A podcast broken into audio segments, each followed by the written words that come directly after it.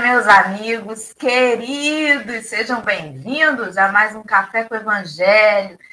Neste, que de hoje, sábado, dia 10 de junho de 2023. O sujeito perde até a noção do dia, né? Quero parabenizar esse pessoal do chat que acordou antes de mim e que está aí já mandando energia positiva, né? Bom dia para Verinha Generoso, para Dalva Santos, para Consu, minha amiga querida. Quando o Consu mandou essa mensagem, meu despertador tocou pela primeira vez e eu botei ele no soneca. Bom dia para Rejane Maria, para Soninha Centeno. Na hora que Maria Nobre deu o bom dia, aí Dora levantou de fato, né? Porque eu, eu preciso de um tranco, né? O meu despertar, tanto na matéria quanto na espiritualidade, é assim. Eu vou colocando soneca, soneca, né? Talvez seja uma dica para o meu despertar espiritual parar de botar o soneca e acordar de uma vez. Bom dia, amigos queridos. Vou dar uma pausa aqui no comentário de Wilson Taranto para fazer a audiodescrição da nossa manhã, da nossa tela de hoje abraçando você, amigo e amiga, que não vê a nossa telinha, mas ouve a nossa voz. Nós estamos dispostos em três retângulos menores, dentro de um retângulo maior, que é a tela do YouTube. Estamos aqui é, com uma tarja no canto superior esquerdo, escrito Café com Evangelho, que faz parte desse layout do nosso estudo do Evangelho de João, cujo fundo da tela é uma, uma tela assim uma cor de creme, né? Como se fosse um pedaço de daqueles paninhos. Como é que é o nome desse paninho? Você falou esses dias. Trama. Uma trama, uma cor bege. E no canto inferior da tela, do lado direito, a gente tem o desenho de Jesus, moreno, de cabelo solto até a altura do ombro, acenando e sorrindo para a tela. Ele veste uma blusa branca onde está escrito em inglês: Eu te amo, e ele está assim de ladinho, né? Aparece da cintura para cima. Os três retângulos menores onde estamos nós, da turma do café, e o convidado, eu sou a Dora no primeiro retângulo, no canto superior esquerdo. Eu sou uma mulher branca, de cabelo castanho, liso, na altura do ombro. Estou usando uma touquinha em lã nas cores bege, verde e branca. Estou usando uma camisa branca, uma cadeira gamer preta atrás de mim e o fundo é uma, um ambiente escuro, onde a gente vê uma parede branca à direita. Do meu lado direito está Henrique Neves, que é um homem moreno, de cabelo castanho escuro, preso num coque bem acima da cabeça. Ele usa barba e bigodes espessos, escuros, uma camisa numa cor salmão. E o fundo da tela de Henrique é uma parede escura, com laterais e teto na cor branca. Abaixo de nós, centralizado no retângulo abaixo, está o nosso convidado de hoje, que é o Thales. O Thales é um homem branco, de cabelo castanho, bem batidinho, bem cortadinho. Ele usa um óculos de grau de armação retangular, uma cor escura, barba e bigodes escuros também, espessos. E ele está numa cadeira, né, que balança de um lado para o outro, né? Ele fica fazendo um movimento assim de um lado para o outro para balançar. O fundo da tela do Thales é um armário numa cor branca à esquerda e uma parede branca à direita. Percebi que Thales é igual ao Henrique. A gente vai fazendo a audiodescrição e ele vai querendo mostrar a parte que a gente está falando, né? Bom dia, Henrique. Bom dia. É porque é difícil você ser, ser analisado e você ficar parado, né? Você tem que pelo menos dá um incentivo. Você, olha, é isso que ela está mostrando. Não sei, eu, eu me sinto é. mal de ficar parado, sabe? Eu tenho que fazer alguma coisa, ajudar de alguma forma, não sei. bom dia, um bom dia para todo mundo que está aí. É muito bom estar aqui fazendo café novamente, no meio de um grande feriado. A gente sabe como o brasileiro adora um feriado. Então, um bom dia especial para esses nossos companheiros que acordaram, estão aqui mesmo no frio, mesmo nessa temperatura, mesmo feriado, a gente sabe que não tem dia, não tem folga, é todo dia, toda hora. Um bom dia, Thales. Eu gostaria de que o meu conhecimento fosse maior, porque eu lembro Thales Roberto, um cantor gospel. Eu gostaria de cantar uma música para apresentar você e dizer que você não é esse Thales, mas eu não tenho essa referência. Então, Thales, para as pessoas não confundirem o Thales com Thales, quem é Thales? Bom dia, pessoal. Bom dia a todos do chat. Eu sou Thales, é, sou, era, eu era jovem, hoje eu não sou mais. É, eu era jovem da Casa Espírita, Sobe o Caminho, era da mocidade. Hoje eu frequento as palestras e faço meus estudos em casa, mas estou sempre estudando a doutrina, aprendendo é, aplicando ela, tentando aplicar ela da melhor forma na nossa vida, na nossa realidade. E é isso, vamos aprender hoje, cada dia aprendendo um pouquinho, e vai ser um, uma manhã bem tranquila e bem show.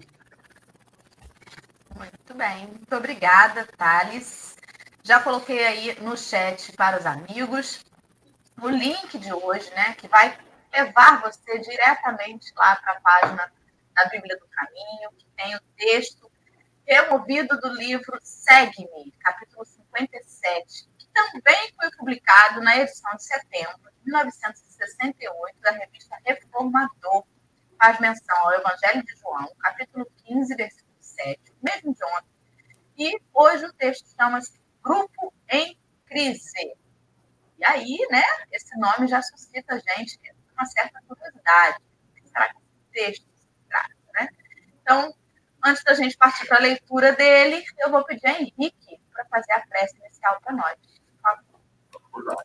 Quem puder, quem se sentir confortável, fechar os olhos e levar nossos pensamentos, parar um pouquinho nesse momento, nessa correria do nosso dia a dia, para dedicar para o nosso estudo, para o nosso aprimoramento, para que a gente possa elucidar algumas dúvidas, tirar algumas das nossas sombras diárias, para que a gente, no conhecimento do Evangelho, das palavras de Emmanuel, a gente possa encaminhar nossa encarnação de forma mais satisfatória, de forma mais amorosa.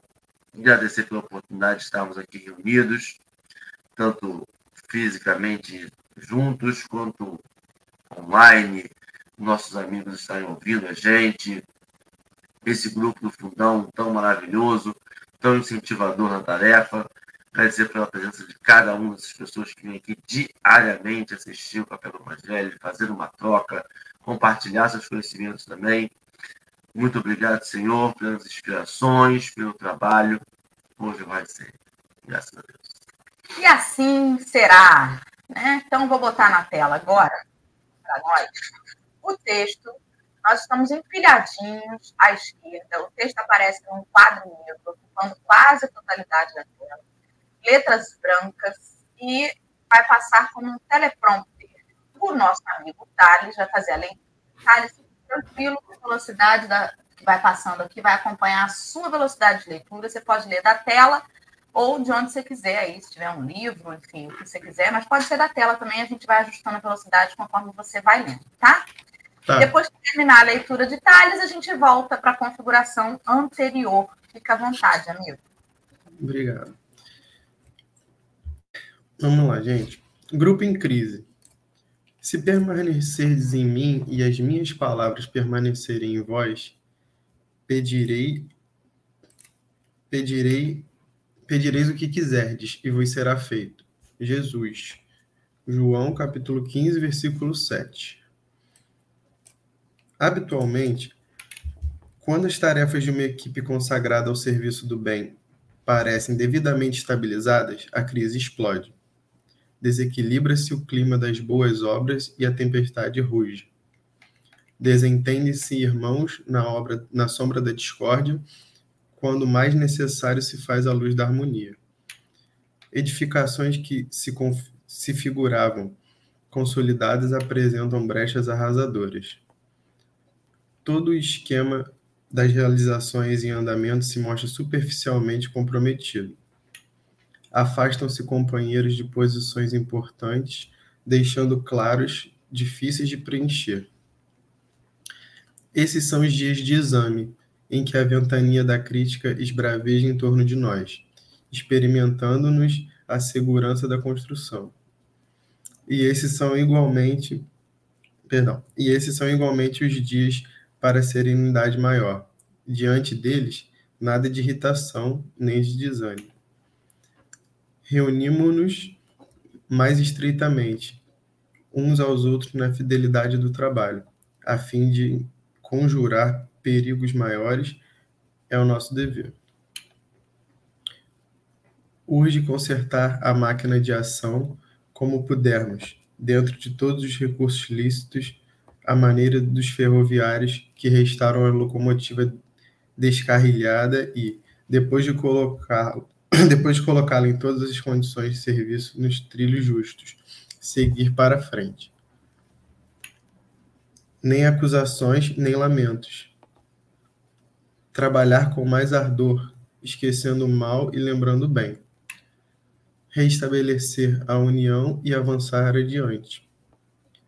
Compreender que as horas para a fé não são aquelas do sol rutilando no, no firmamento azul, mas precisamente aquelas outras em que as nuvens des, despejam ameaças de algum lugar do céu. Todos encontramos dificuldades no caminho em que transitamos. Sempre que, sempre que chamados a servir, é forçoso recordar que estamos carregando encargos que a divina providência nos confiou no bem de todos e cuidando de satisfazer os desígnios de Deus, que, se, que sejam quais forem os riscos e, e tropeços com que sejamos defrontados, estamos convencidos de que Deus cuidará de nós. Dá vontade de passar de novo o texto, né? De tão importante. Thales, pode, por favor, começar as suas reflexões, a gente vai conversando aí a respeito. Então, o texto diz muito sobre as dificuldades da nossa encarnação, né? É, as provações, o que a gente passa é, nessa vida na Terra, é, e também junto a isso, dizendo o quanto a gente precisa confiar em Deus, confiar no processo, é, ser resiliente no que acontece na nossa, na nossa vida, por, pois tudo é, é, é, feito sobre o, olhar dele, né? Tudo acontece é, dentro da, dos, dos programas é, que, ele, que ele tem para a nossa vida. E principalmente o fato de não desistir, de não, de não largar é, a mão, né? Digamos assim. A, a, dificuldade ela vai ter sempre, até porque a gente está num, num, planeta de provas e expiações e a, e a dificuldade ela vai continuar acontecendo por um, por um longo tempo para a gente poder evoluir principalmente como espírito e um, hoje na nossa sociedade principalmente como cidadão como como ser humano.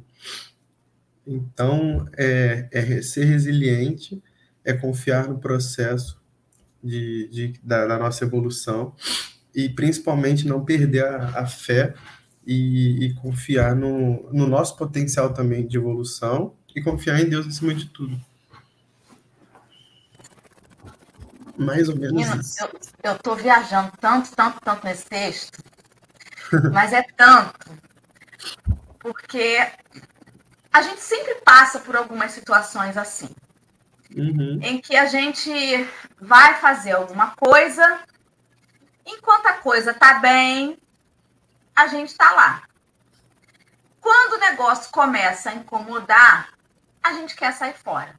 Sim. Isso dentro dos círculos de uma casa espírita, como em qualquer outro lugar. Sim. Né?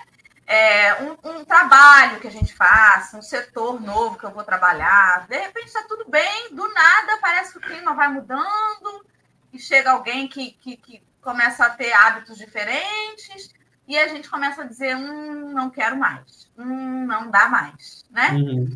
E o quanto que o que ele colocou ali é muito importante. As horas para a fé não são aquelas do sol rutilando no firmamento azul. Eu até acho que são sim, mas não são as horas em que a gente mais precisa estar firme. Uhum. O do testemunho. Não é não? Porque enquanto tá ali aquele lindo dia de primavera, é ótimo, gente. Sim. É uma beleza. Quando começa a cair a noite, a vir os pernilongos, a vir assim, a, aquele, aquela. Como é o nome daquela coisinha que vem molhando, gente? Não é sereno. o pai, não. O sereno. Gente, eu tô ficando desmemoriadíssima. Não me fala, não. Quando tá 40 graus e a luz acaba. Não é? Aí a gente vai fazer o quê? Começa a se recolher. Deixa uhum. indo embora, hein? Vou embora. A gente não, não quer, a gente não, a gente tem muita dificuldade. Recentemente, eu conversava com a presidente da nossa casa espírita e eu falava para ela assim: vê, eu estou a um passo de falar assim, não quero mais tal tarefa. E aí ela ria para mim. E ela falava assim, Dora, eu não tenho nada para te falar, porque você, você já sabe. Você não vai encontrar um grupo perfeito em lugar nenhum. E eu já sei, gente, disso. Por que, que é que, mesmo sabendo, a gente quer correr quando o negócio aperta? E aí a gente pode trazer grupo, são tantos grupos que a gente faz parte, né? Sim. Nossa Senhora, fisicamente e virtualmente. O grupo é. do WhatsApp a gente pode silenciar. É. Mas o grupo não, da vida real não, não dá, dá para silenciar, gente. Como que silencia uma reunião de domingo em família? Não dá. Você evita, né? Sim. Não dá foi evitar. não. É. é. você, mas silenciar não dá. Não dá. Uma hora você vai ter que sentar com aquele tio que faz aquelas perguntas mais inconvenientes, né? Uma hora aquele assunto que é não toque nesse assunto, na hora ele vem à tona.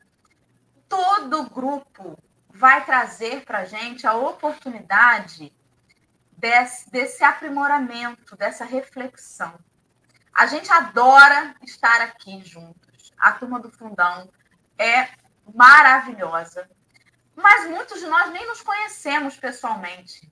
Eu fico pensando, será se a espiritualidade falar assim, é, né? Vocês estão achando que tá tudo bom. Na próxima eu vou botar vocês tudo para reencarnar juntinho. Aí vocês vão comer sal junto. Eu quero ver se vocês se amarem desse jeito. Será que Vânia Rigoni vai continuar feliz comigo quando ela, me, quando ela acordar e ver como que tem dia que eu acordo de mau humor, querendo dormir mais, será que Mira Portela ia conseguir dar conta das manias que Dora tem, né? ou que Vânia Arrigoni tem, ou que ali Márcia Campos e Ana Lúcia Magalhães têm? Não sei. Mas a gente precisa desse convívio para conseguir crescer o diamante, para ele ser burilado, precisa de uma outra pedra que fique batendo nele. E essa outra pedra é diamante, porque é o diamante que faz o burilamento do próprio diamante. Como nós. Sem esse bater, sem esse atrito, a gente não, não consegue aparar as nossas arestas. Não tem jeito. Henrique, Acho que eu fico repetindo mais do mesmo. Você quer me ajudar?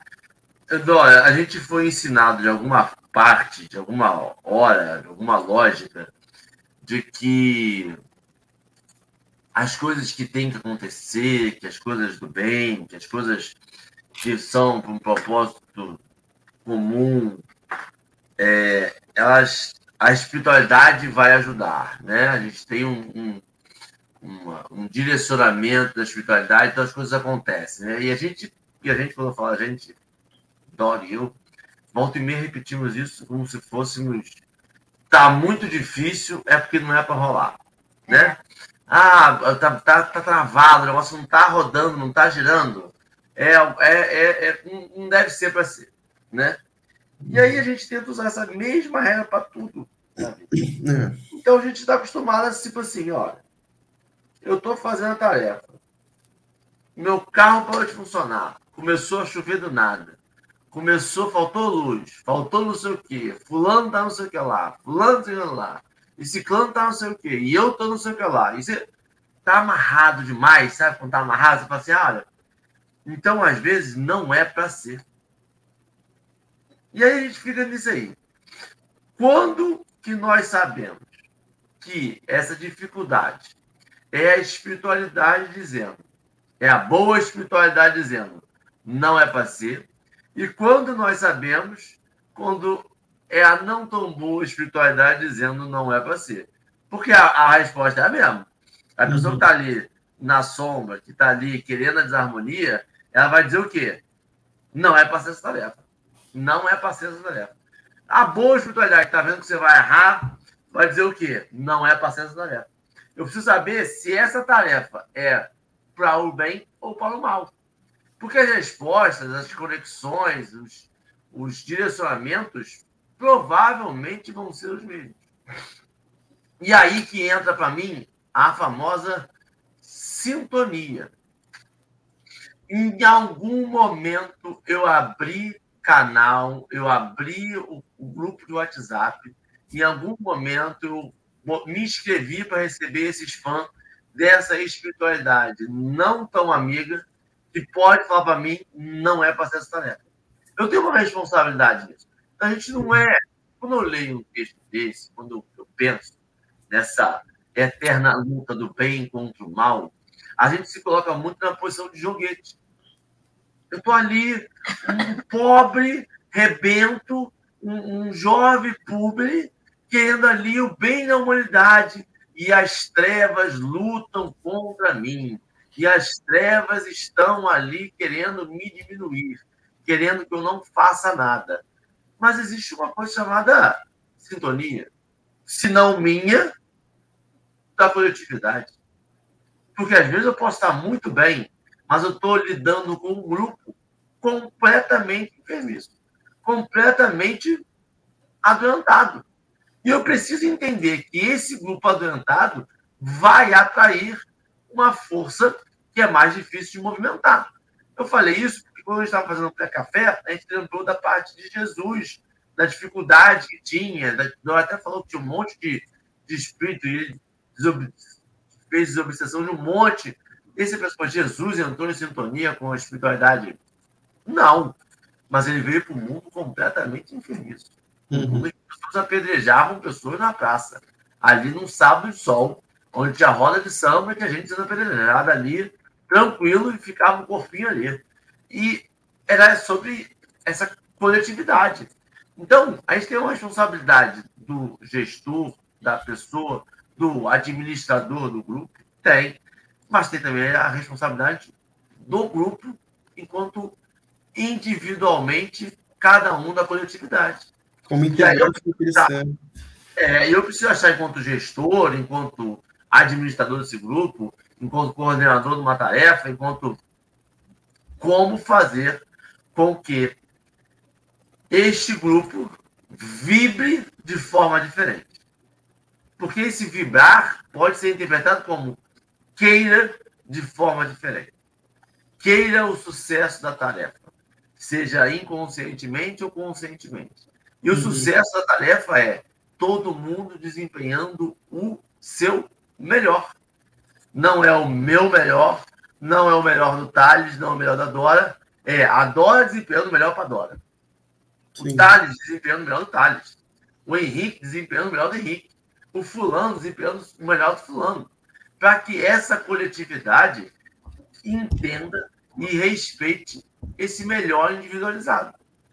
Aí a gente consegue, talvez, melhorar a nossa sintonia e caminhar nessa direção que também chama. Porque eu preciso dar ouvidos a essa direção que também chama. Eu não posso crer que eu estou num grupo é, pedindo tarefa executando uma tarefa do bem, eu só vou ouvir a, a, a espiritualidade me puxando para desistir. Eu tenho que escutar essa minha espiritualidade, esse meu mentor ali, que está me dizendo vai. A não ser que eu esteja correndo completamente errado. Eu estou fazendo uma tarefa do bem, mas de forma extremamente desgastante, extremamente ruim. E o meu mentor está falando, corre diferente, tá errado isso aí, uhum. vai para outro caminho. E a espiritualidade está dizendo assim, não faz nada, não faz nada. E aí eu preciso achar esse meio bom senso, esse meio termo, essa. Por isso que eu acho que vigiar e orar é tão importante, né? Eu preciso, em algum uhum. momento, olhar minhas tarefas e ver o que, que dali bate com o evangelho, o que dali está de acordo. Eu não posso achar que só porque me faz bem eu vou continuar, ou só como só porque é dito como fazer o bem, eu vou continuar. Preciso fazer uma avaliação de vez em quando das minhas tarefas, né? Sim. E, e, também a questão de da gente, às vezes, a espiritualidade colocar a gente como em certos grupos, seja ele do trabalho, pessoal, ou até do WhatsApp, é, a gente ser. Subentende-se que a gente é uma ponte para aquilo ficar em pé. Só que a gente não, às vezes, não tem noção disso. Por isso que é muito importante que a gente estava falando a questão de você não, não desistir, não ser influenciado pela, pela espiritualidade que quer que aquilo ali não aconteça. Porque realmente, às vezes, é um trabalho que pode ser um esforço em vão que você poderia estar se dedicando para outra coisa. Mas às vezes é um trabalho importante que você não tem nem a dimensão daquilo e você é a ponte daquilo. Se você desistir daquilo ali, aquilo acaba. Entendeu? Porque nem todos os integrantes, nem todas as, as vigas da ponte vão ter a mesma força que você. Entendeu? E é muito importante a gente não confundir nossos desejos, nossos egos, com essa espiritualidade puxando a gente para desistir da tarefa. Sim.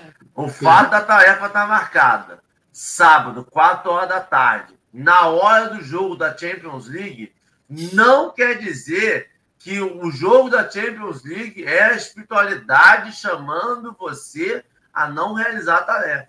É. O fato da tarefa estar marcada no dia do churrasco dos familiares não quer dizer que é a espiritualidade chamando, é apenas um conflito de agendas. Senão a gente coloca tudo para essa espiritualidade negativa, para essa coisa que não quer que a gente trabalhe no bem, tá vendo como. E acaba se jogando numa situação, né? É, sou eu contra o mundo. É. Mas quem marcou o churrasco? Eu. eu quem quer ver o jogo? É, esqueci. Eu tinha só esquecido, entendeu?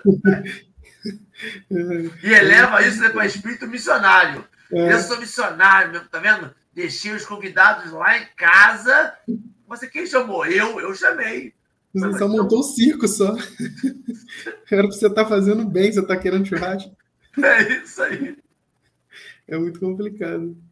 Eu tô aqui tentando lembrar, gente, é tanto do livro que eu faço uma confusão. Não é a Boa Nova, que eu passei aqui o olho em todos os capítulos da Boa Nova, não é a Boa Nova. Eu acho que é Jesus no lar tem um capítulo que fala justamente sobre as reclamações dos discípulos.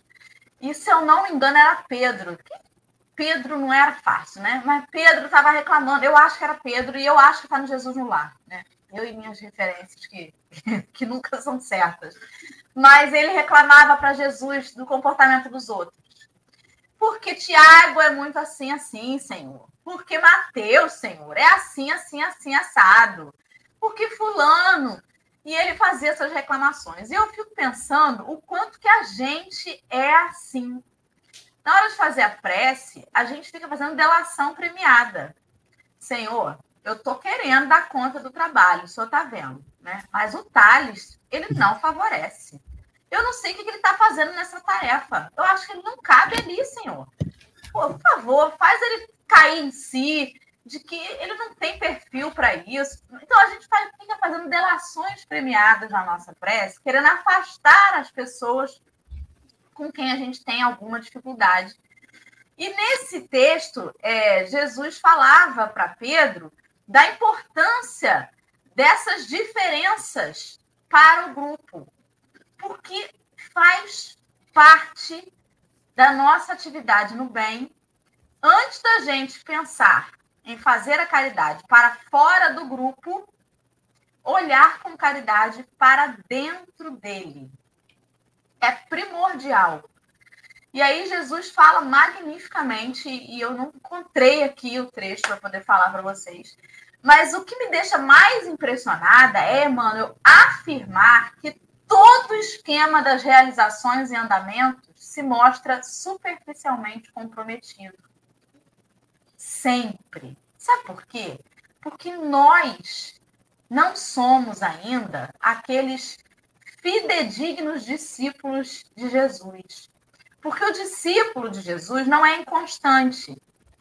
Nós somos inconstantes. O nosso humor varia. se tá sol, se tá chuva, se eu tô com fome ou se eu tô de barriga cheia, se eu dormir bem ou se eu dormir mal. Isso é um comportamento de multidão. A multidão, ela se comporta por conveniência. E como a gente ainda tem comportamento de multidão, a gente é superficialmente comprometido o tempo todo. E as nossas sombras são facilmente a, vinda, vem à mostra, né? Vem à tona. E cada um de nós é assim. Por isso que é, é tão frágil, sabe? E por isso que Jesus falou essa frase. Aí tem um outro texto que fala sobre a negação de Pedro. E que Jesus falou essa frase. O homem no mundo é mais frágil do que perverso. E é essa nossa fragilidade individual que faz com que as ações que a gente se coloque a fazer sejam superficialmente comprometidas. Elas estão ali por um triz. Quando eu estava estudando a parábola do joio e do trigo, é, só fazendo aqui um, um recorte né, sobre essa parábola, que um homem ele tinha feito ali a plantação né, do trigo, e que ao dormir alguém foi lá e semeou o joio.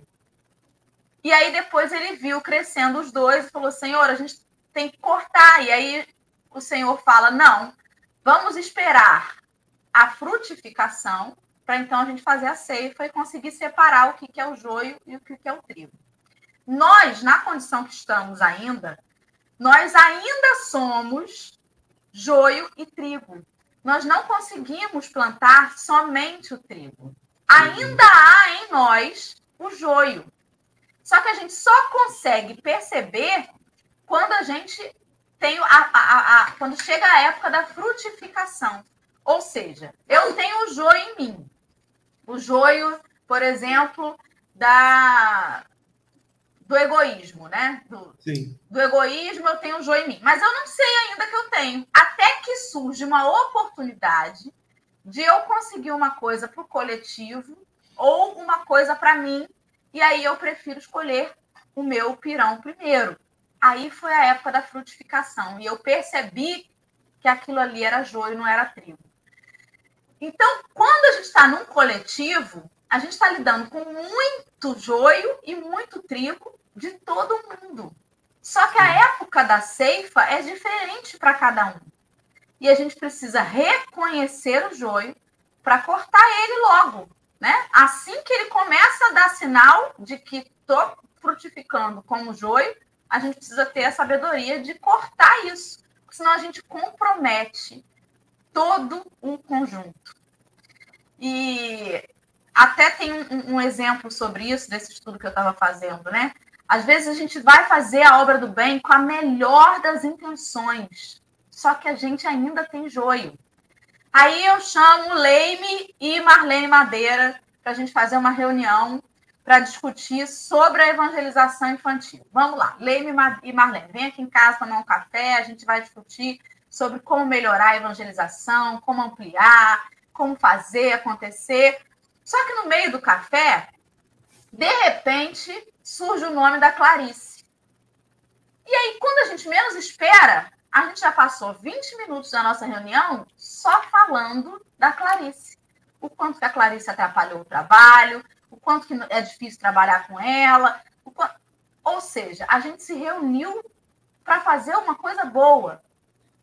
Mas a gente passou 20 minutos falando do companheiro ainda somos assim. Até para fazer o bem, a gente ainda traz um resquício daquele das sombras, né?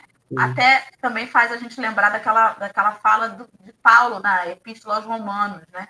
Até quando eu quero fazer o bem, o mal existe em mim. Sim.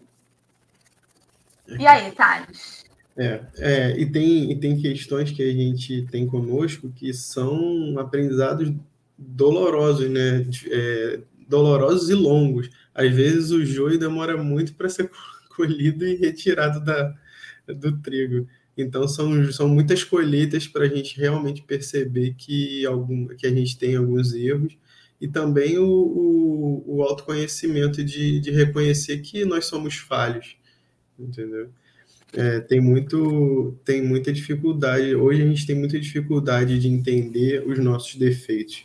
É, eu sou eu sou um, um, cara que eu tenho dificuldade também de falar minhas qualidades mas é, os nossos defeitos a gente também não é, é, fácil falar né? Na hora de falar os defeitos a gente tem um monte mas de reconhecer eles e tentar é, melhorar no dia a dia, porque não é nada que você vai acordar num belo dia e vai estar perfeito, né? Vai ser uma coisa é, diária, devagarzinho, no aprendizado. E a nossa vida aqui na Terra é justamente para isso. Nada vai ser fácil, nada vai ser super tranquilo. Pelo contrário, é, vai ser justamente para a gente é, evoluir dia a dia. O amigo do trabalho que você não gosta, ter, o seu chefe vai botar ele para trabalhar com você uma semana do seu lado na sua mesa. Por quê? Porque tem que ser assim, entendeu? O exercício não vai ser com o seu amigo preferido do trabalho, não vai ser com, com a sua esposa, com sua namorada, vai ser com uma pessoa assim que você muitas das vezes não tem muito contato, não tem muita proximidade, justamente para esse elo se fechar e você poder evoluir. Não que dentro de casa também não tenha aprovação, tem também. Mas é, é assim, entendeu? Henrique, você chegou a pegar alguma coisa? Um, um pouquinho. Mas sabe o que me deixa. O texto ele fala da Darinka, pegou a partezinha lá do. Todo esquema né, de realização de treinamentos mostra superficialmente comprometidos. E a gente esquece às vezes isso e bota essa superficialidade como algo se fosse da fundação, né? Às vezes a gente reclama de um, um companheiro, um tarefeiro, de uma pessoa que está ali fazendo algo junto com a gente e esquece que a tarefa só está rodando porque tem tarefeiro. Quantas tarefas na casa espíritas poderiam acontecer e não tem nem tarefeiro? Pessoas dispostas a dedicar o tempo dela ah, mas ele não é o ideal. Ah, mas ele não é o perfeito. Mas ele está ali, dedicando o tempo dele para fazer a tarefa. Que não poderia acontecer se não fosse ele. Ou seja, superficialmente, ele me incomoda. Mas na base, na fundação, ele está ali. Ele está ali. E aí, logo depois ele fala que esses são os dias de exame. né? Esse é o dia da prova. Thales, aquele estudo todo que a gente teve, toda que a gente fala sobre caridade, sobre empatia, sobre se colocar no outro, sobre pensar no próximo, sobre tudo isso, é agora que eu vou praticar. É ali que eu vou dar meu testemunho. É ali que eu vou falar assim, é, a tarefa é mais importante do que o meu ego. A tarefa é mais importante do que a gente. A gente sabe disso, não sabe? Que a tarefa é mais importante do que a gente que se não fosse a gente, a tarefa ia continuar. A gente sabe disso. Se eu tenho que fazer um atendimento fraterno, se eu tenho que fazer uma mediunidade, se eu tenho que fazer um passe, se eu tenho que fazer uma sopa, se eu tenho que fazer uma palestra, se eu tenho que fazer qualquer coisa, sabe? Se eu sou um palestrante internacional, tá? Estou marcado na Casa Suave Caminho, na terça-feira, e me bate alguma coisa e eu não vou, sabe o que vai acontecer, Tati? Alguém vai fazer a palestra no meu lugar. Vai continuar acontecendo. No dia seguinte, vai ter a mesma coisa. Sim. Ah, mas, mas só tem eu para fazer. Tem a tarefa vai dar uma pausa e vai achar outra pessoa. Mas Sim. não você eu, porque eu sou talhado para aquela tarefa. Não existe na Terra alguém melhor que eu. E aí, dá dois meses depois, a tarefa está até melhor do que não estava comigo. Sim. E isso é um exercício para o coletivo também, porque a gente tem muita resistência à mudança. Muita? Sim. Meu Deus, o que, que vai ser se Thales não tiver à frente disso mais? Meu, ontem eu passei por isso, me perguntando, né? De uma amiga querida que eu tive a notícia de que talvez não fique. Primeiro, pai do céu, como é que vai ser? Mas é exatamente isso que o Henrique falou. A gente precisa estar aberto. Porque mudanças acontecem, gente. Os governos se renovam. Ela vai morrer. De tempo em tempo. Um Segredo. dia a pessoa morre. Segredo, ela vai morrer. Uma hora, não conta pra ninguém, não. Mas uma hora, o café com o evangelho, a Dora vai morrer. Eu vou morrer. Não, não conta pra ninguém, Thales. Só um segredo entre nós aqui. Thales, você vai morrer. E sabe o que vai acontecer? Outra pessoa vai assumir o seu lugar. Vai. E, e vai seguir. Ah, mas não vai Sim. ser igual, tá? Talvez seja melhor. Vai ser melhor. Já tô até avisando, né? Vai, Vai ser melhor. Mas a É, gente tem, tem dificuldade em, em- em- nisso. O grupo, grupo, então, tem muita dificuldade em mudança. Sim. Muita. E todos nós, como diz o texto, encontramos dificuldades no caminho em que transitamos. Isso significa que, se tá ruim para mim, se eu tô achando que o grupo tá engasgado, provavelmente meu companheiro também não tá feliz, gente. Sim. Como em qualquer relacionamento, dificilmente uma das partes está feliz da vida e o outro tá achando ruim. Fala, Henrique. Eu tô feliz. Que bom, eu também. Ah, tá. Tá. De repente tem que rolar uma DR, eu não tô sabendo. Esse grupo não está em crise. Grupo em crise, grupo a partir de dois, né? Tem, tem dois, pode ter crise.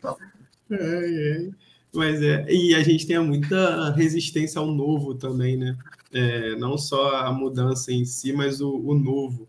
É, igual você estava falando, questão de, de, de, mudar, de mudança. É, um emprego novo, uma mudança de estado por algum motivo que seja, a gente sempre tende a pensar que, caraca, o que, que vai ser agora? É, como que eu vou fazer a partir de agora? É, é, e se der errado, porque geralmente a gente sempre é assim, se der errado, o que, que vai acontecer? Eu podia ter ficado aqui.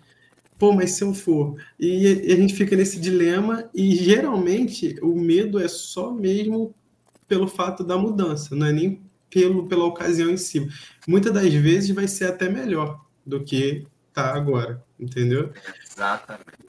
E, e a espiritualidade sempre vai colocar a gente num lugar que a gente consiga se estabelecer e evoluir. Ela não vai é, colocar a gente num, num, patamar que a gente regrida. A nossa, a nossa evolução aqui é diária, é de pouquinho em pouquinho, e a gente tende sempre a ir para lugares melhores. Lógico que depende da gente também, da gente poder se, se, se empenhar para que isso aconteça. Thales, e aí vem outro detalhezinho muito legal de quem, quem convive com a própria sombra diariamente e, e, e tem uma intimidade até negativa com a própria sombra, no caso eu. Tá? Eu percebo, sabe o que, Thales? Aquela pessoa que, eu, que me irrita, que, que, que faz com que talvez eu desista da tarefa, que faz com que eu, eu faça delação premiada na minha prece e que eu julgo que não é capaz de realizar a tarefa. De uhum. alguma forma, não é capaz de realizar a tarefa. Ela não, dá, não vai. Sabe o que ela me lembra algumas vezes? Que eu não sou bom ainda como eu penso. Ela me joga, às vezes, na minha realidade, dizendo assim: você também não é isso aí, né? Sabe aquele, aquele obsessorzinho do. Eu lembro sempre do obsessor do Divaldo, naquele filme, uhum. em que ele passa e o cara fala assim, mas eu lembro o que você fez, eu lembro. E, sabe, é aquela pessoa que mexe com você, ela te lembra que você não é quem você gostaria que fosse. Você Sim. é quem você é. Um ser humano ainda em construção. Um Sim. ser ainda com falhas. Só que essas falhas latentes, essa pessoa que bota você no seu lugar, sabe? Tira você desse pedestal, tira você desse momento que você estava ali, ó. Cara, eu era tão bom. Mas chega fulano, me lembra umas sombras que eu tenho. É melhor, sabe o quê? Tira o fulano. Porque aí eu posso ser quem eu acho que eu sou. Mas a gente é quem a gente acha que é? Não, a gente é quem a gente é. Essa, eu tenho que pegar essa pessoa que me lembra das minhas sombras, que me lembra da minha situação terrena, que me lembra do que eu preciso trabalhar, e falar assim, obrigado, eu vou trabalhar. Continua aqui, não vai. Eu gostaria que, for, que, eu fosse, para ser quem eu almejo ser. Sim. Não paralisar em quem eu sou. Eu quero ser diferente. Eu quero estar na sua presença com orgulho de quem eu me tornei, de quem Sim. eu vou me tornar. E aí eu mudo a percepção daquela pessoa que tanto me mexe, que tanto me cativa, que tanto me, me muda para, opa, eu tenho um trabalho no bem para fazer. Sim. E aí, em vez, de, em vez de desejar que ela saia, eu vou desejar novas sombrinhas no trabalho para me lembrar de que eu ainda tenho coisa para trabalhar em mim, de que eu sou o melhor palestrante. Mas se tiver um ciclano na palestra, eu talvez não desempenhe. Então, eu não sou melhor. Sim. Eu sou o melhor rapaz da sopa. Eu faço sopa em 10 minutos. Mas o menino tem que botar o sal, o sal para mim. Senão, não vai dar. Não rola. Eu tenho que perceber que eu posso ser melhor.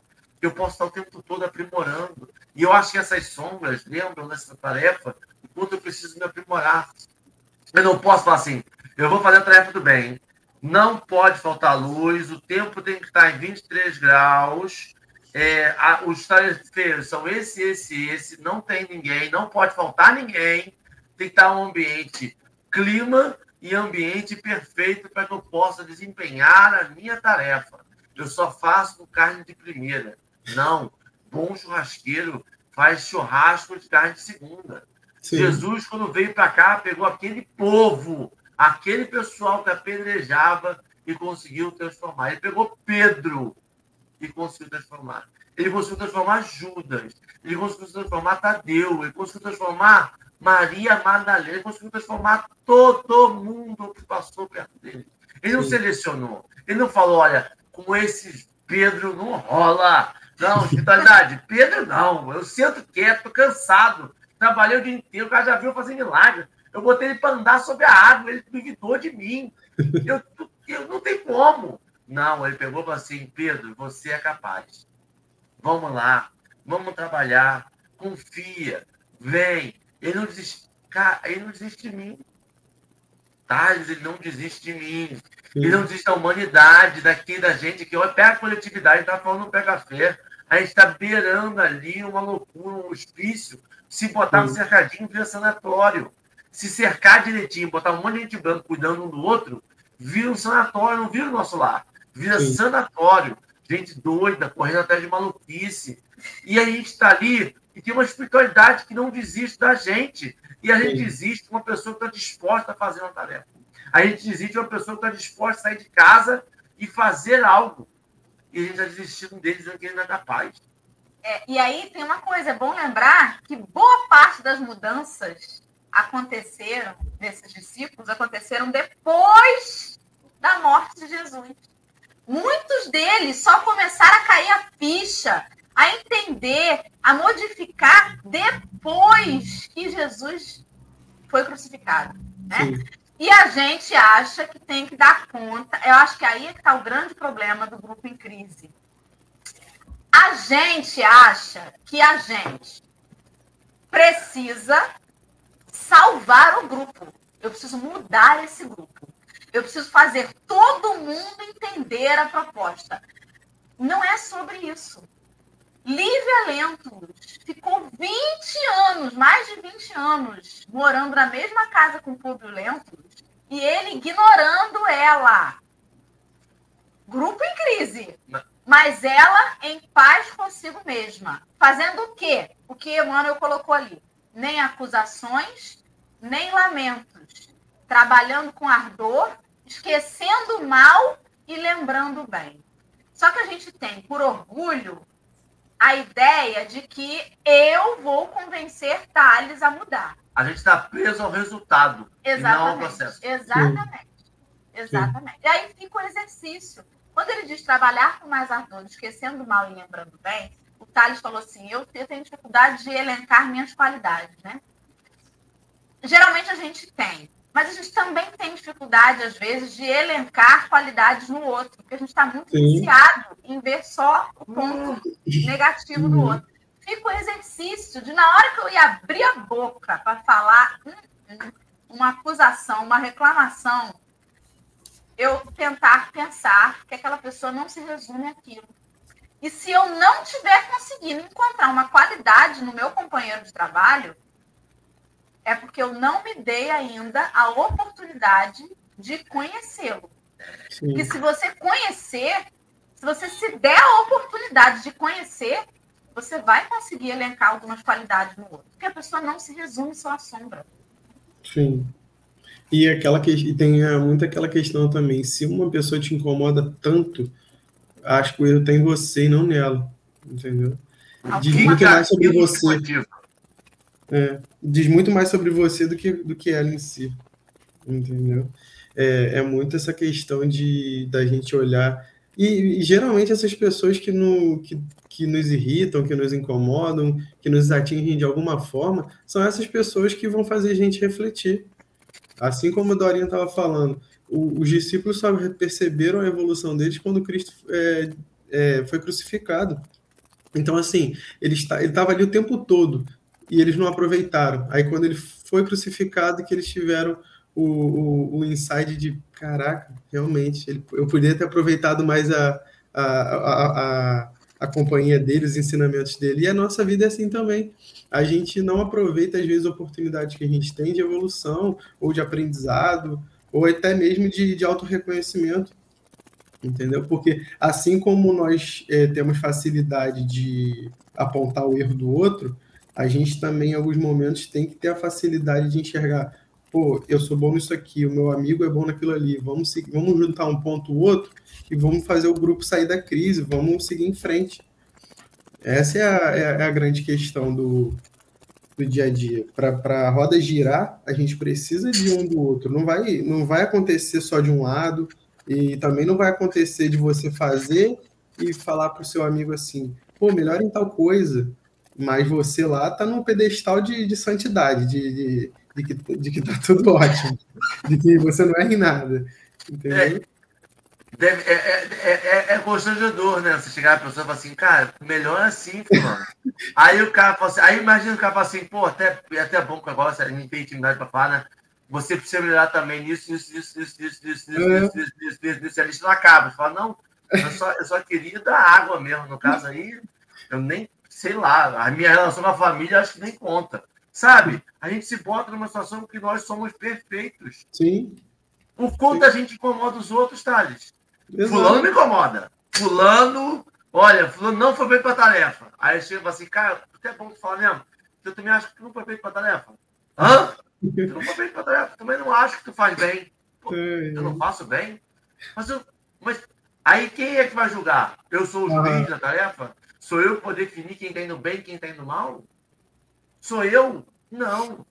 Então, essa, esse, esse, essa. Mas eu, eu super entendo, sabe? Eu, eu, eu acho que eu não vejo momentos de crise de grupo como algo negativo. Uhum. Eu acho que momentos de crise de grupo são algo extremamente positivos. São esses momentos de crise que vão fortalecer e dar unidade ao grupo. Sim. Porque momentos está tudo bem, o grupo geralmente nem olha um para o outro. Quando vai dando crise, é que eu estou percebendo o outro. Eu estou analisando o outro. Que eu preciso fazer é modificar a minha vista. Em vez de fazer algo para deteriorar aquela imagem, para fazer com que eu desanime aquela pessoa e que eu tire ela da tarefa, eu tenho que fazer essa minha avaliação, esse meu coisa, para melhorar a tarefa. Sim. Eu não posso chegar e falar assim, olha, o, o, o, fulano não serve. Ou então assim, fulano, eu preciso. Eu queria fazer mais com você para poder sei lá, eu percebo que eu preciso melhorar nisso. Eu preciso que, acho que a gente pode melhorar em, em tal parte, em tal tarefa, em tal ato, em tal ali, naquela particularidade ali, acho que a gente pode melhorar. Sabe? Perceber porque a gente quer o bem da tarefa e não o nosso bem. Eu acho que essa é a grande coisa. Quando ele fala de, de, de perseverança, de, de, de ir para o trabalho, mesmo que às vezes seja forçoso para a gente é perceber que a tarefa tem que ser maior que o nosso bem-estar. A tarefa Sim. tem que ser realizada. Se para isso a gente precisa passar por um desconforto, que seja, a tarefa é maior que a gente. Sim. As pessoas em que eu estou fazendo, as pessoas que eu estou ajudando, as pessoas que eu estou trabalhando, essa força da, da, da, da, da espiritualidade, trabalhando para o bem comum, tem que ser maior que o nosso ego. Senão, o nosso ego está muito grande. Senão a gente tem que trabalhar muito porque o nosso ego está gigantesco. Sim. Se eu não consigo ver o bem, se eu não acho necessidade, é porque o nosso ego está gigante.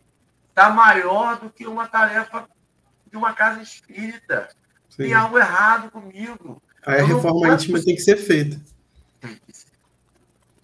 É, assim, só como consideração final rapidinho, é, ele coloca. Engraçado, eu fiquei pensando no que, que pode estar linkando a passagem de João com esse texto. Porque ele não fala nada de grupo nesse versículo 7.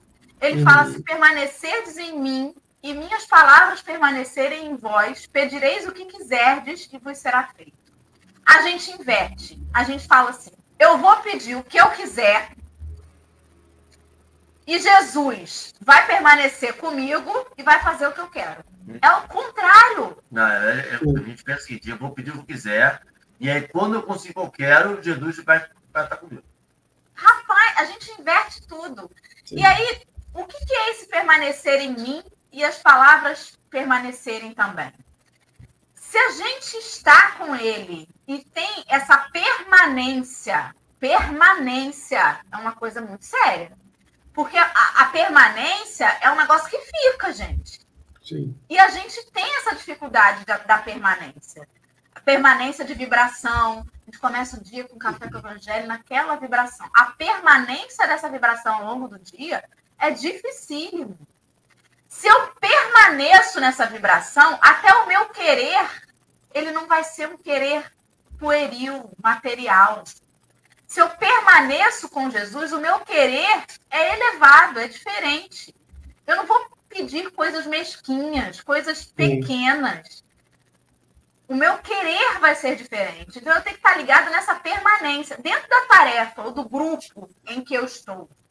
A gente está falando muito de tarefa, porque a gente remete sempre à casa espírita, mas em todo o grupamento né, que a gente faz parte, eu preciso parar para avaliar se o meu querer ali está coerente com a permanência que eu preciso ter no Cristo.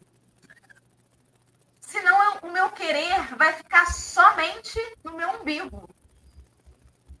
O meu, meu petitório vai ser sobre as coisas que me deixam confortáveis e não sobre o coletivo.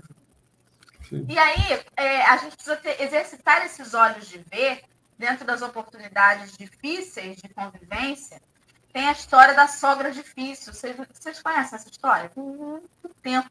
Tem uns dois anos que Daisy contou essa história no café. Ela contou o seguinte, né? A, a, a Nora tinha muita dificuldade com a sogra, mas muita dificuldade, muita dificuldade mesmo. E aí ela foi numa numa, numa pessoa que fazia fórmulas, mexia com ervas e tudo mais, e dizia assim: Eu quero um veneno Ninguém precisa saber, ninguém pode saber que isso fui eu. Eu quero um veneno para eu aplicar para minha sogra, para ela morrer, que eu não aguento mais ela. Aí a mulher olhou para ela e falou assim: Eu tenho aqui a poção para você. Mas é o seguinte: para essa poção fazer efeito, você vai ter que disfarçar muito bem. Você vai ter que botar duas gotinhas num chá todos os dias, às quatro horas da tarde. Você vai botar duas gotinhas no chá dela às quatro horas da tarde, todo dia. E enquanto ela bebe o chá, você tem que conversar com ela. Perguntar sobre a vida dela, perguntar sobre a infância dela, procurar saber a história da vida dela, todo dia durante uma semana. No último dia, no sétimo dia, ela vai tomar o chá, vai deitar e vai morrer. Aí ela falou: Ó, oh, isso é beleza, ótimo, vou fazer isso. Começou ela. Primeiro dia, botou as duas gotinhas, começou a puxar assunto com a sogra. No segundo dia, aí ela foi sabendo a história da vida da sogra, a infância difícil que ela teve, as dificuldades pelas quais ela passou, as coisas que traziam de dor no coração dela. Ela começou a ouvir a sogra e começou a falar assim, gente, meu Deus do céu, como ela é sofrida. Se eu tivesse passado uhum. por isso, talvez eu estaria muito mais amarga que ela. Nossa, eu não sabia que ela tinha vivenciado isso, eu não sabia que ela tinha, que ela trazia isso no coração. Quando chegou o sexto dia, ela estava completamente tomada de compaixão pela sogra. E ela falou: misericórdia, só falta um dia. Meu Deus, ela vai morrer. Será que se eu parar agora eu consigo interromper o veneno?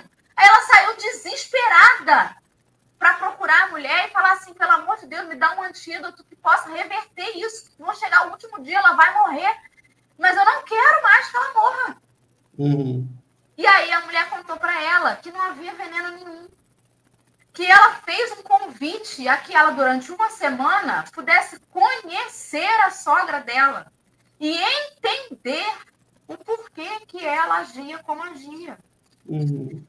E aí está a nossa dificuldade. Ninguém, mas absolutamente ninguém feliz atazana a vida de ninguém.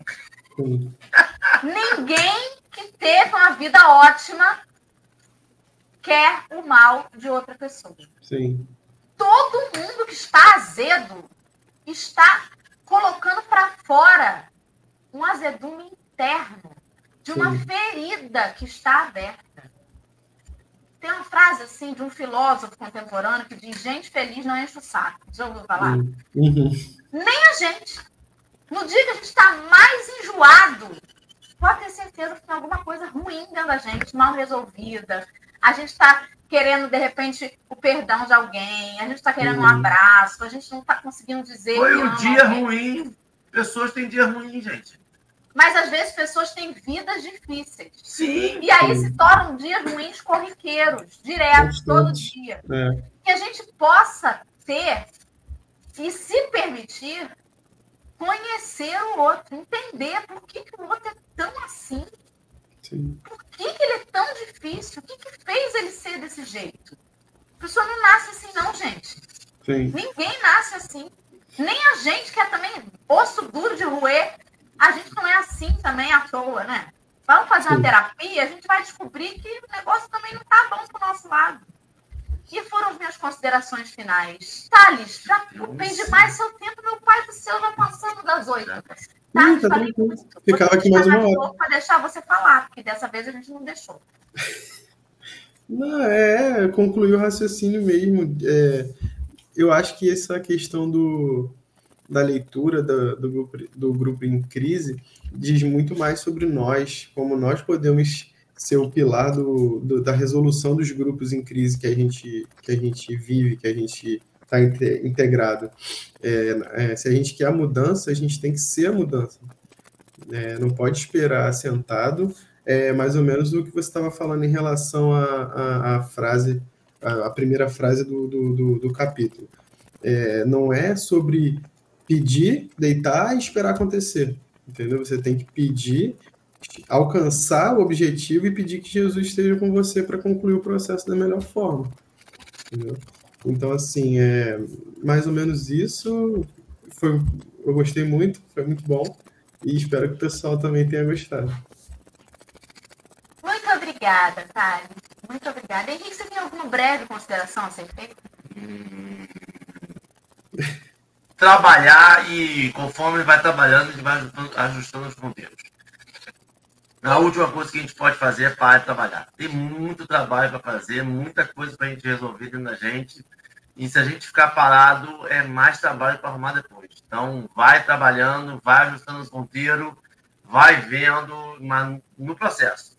Não dá para fazer um plano infalível. Cebolinha tentou e não conseguiu. Então, vamos tentando e vamos indo e desenvolvendo. Muito, muito bom. Excelente. Então, meus amigos, eu quero agradecer a companhia de todos vocês neste sábado, no meio de um feriadão emendado, né? Uma boa parte da galera está em clima de mini férias, mas está aí com a gente, né? De pé. E agradecer, Thales, pela sua vinda ao café pela primeira vez, depois de tanto tempo, que você possa vir mais vezes, meu amigo. Muito obrigada. E é isso. Faça, então, por favor, sua prece final para a gente encerrar. Aí. Eu que agradeço.